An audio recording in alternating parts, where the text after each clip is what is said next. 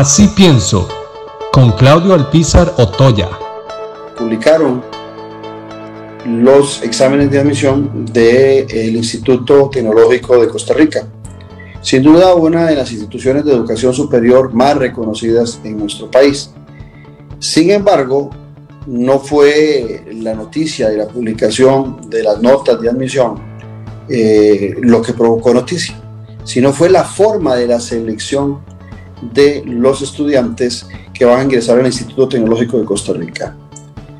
Las autoridades del Instituto Tecnológico en alas, en aras, perdón, de intentar ampliar, de, de darle espacio a muchos estudiantes de diferentes zonas del país, tratando de democratizar la participación y el ingreso al Instituto Tecnológico, castigaron la calidad y las cualidades de los mejores estudiantes. ¿Por qué digo esto?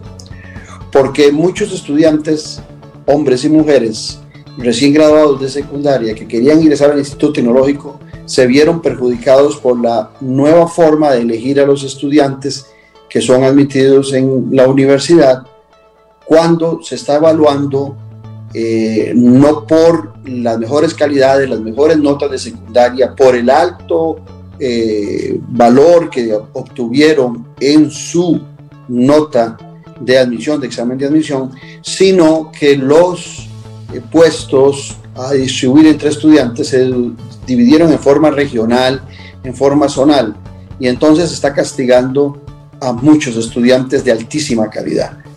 Las intenciones del Instituto Tecnológico eran buenas, era buscar acceso a jóvenes de diversos sectores.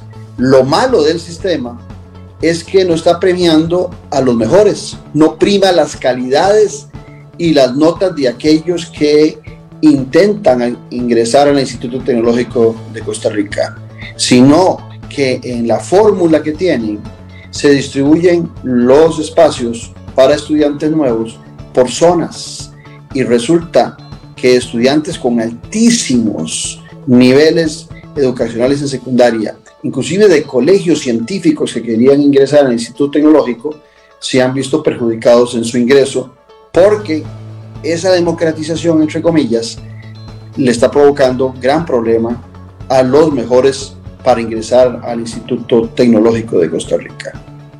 Debe premiarse la calidad y el esfuerzo de los estudiantes que durante un largo proceso de primaria y secundaria han demostrado grandes calidades y cualidades.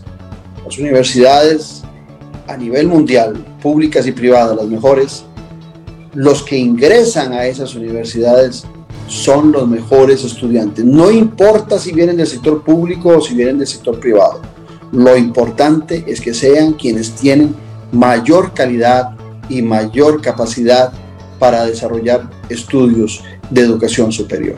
Creo que el Instituto Tecnológico debe revisar esa fórmula, puesto que comete un error muy grave para la calidad de los profesionales del futuro que promueve nuestra educación pública y que se financia con recursos públicos.